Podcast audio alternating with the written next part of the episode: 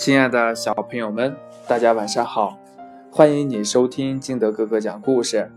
今天呢，金德哥哥给大家讲的故事叫《小乌龟挖水沟》。在大草原上，一棵树旁有一个水塘，水塘里呢，生活着一只小乌龟和一条小鲤鱼，他们是邻居，又是好朋友，每天呢。一起讲故事、做游戏，生活的很快乐。夏天到了，烈日炎炎，晒得花儿啊、草啊都低下了头。但水塘里的小乌龟和小鲤鱼仍快快乐乐的生活着。可是呢，天却是老不下雨。一个月过去了，两个月过去了，三个月过去了。仍一直干旱着，水塘里的水越来越少，越来越少，最后只剩下水塘底有水了。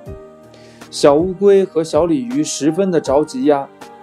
糟了，这个水塘要干涸了，我们可怎么办呀？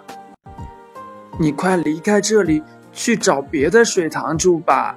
小鲤鱼对小乌龟说。那你呢？你怎么办呀？小乌龟说：“没办法，谁让我们鱼儿没有腿，不能离开水呢？”小鲤鱼伤心地说：“不，我不能让你干死啊！我要引水来。”小乌龟说：“小乌龟呢？马上在周围找水源，从早晨找到下午。”终于找到了一条流水哗哗的水渠，他太高兴了，立刻朝着水塘的方向挖了起来。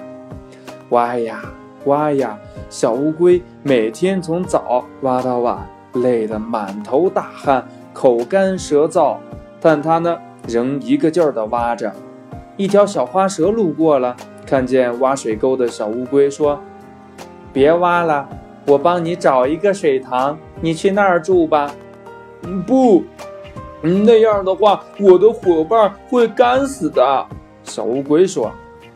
有一只青蛙经过了，看见了挖水沟的小乌龟，说：“妈，你去我们的水塘住吧，那里有许多小动物，可热闹了。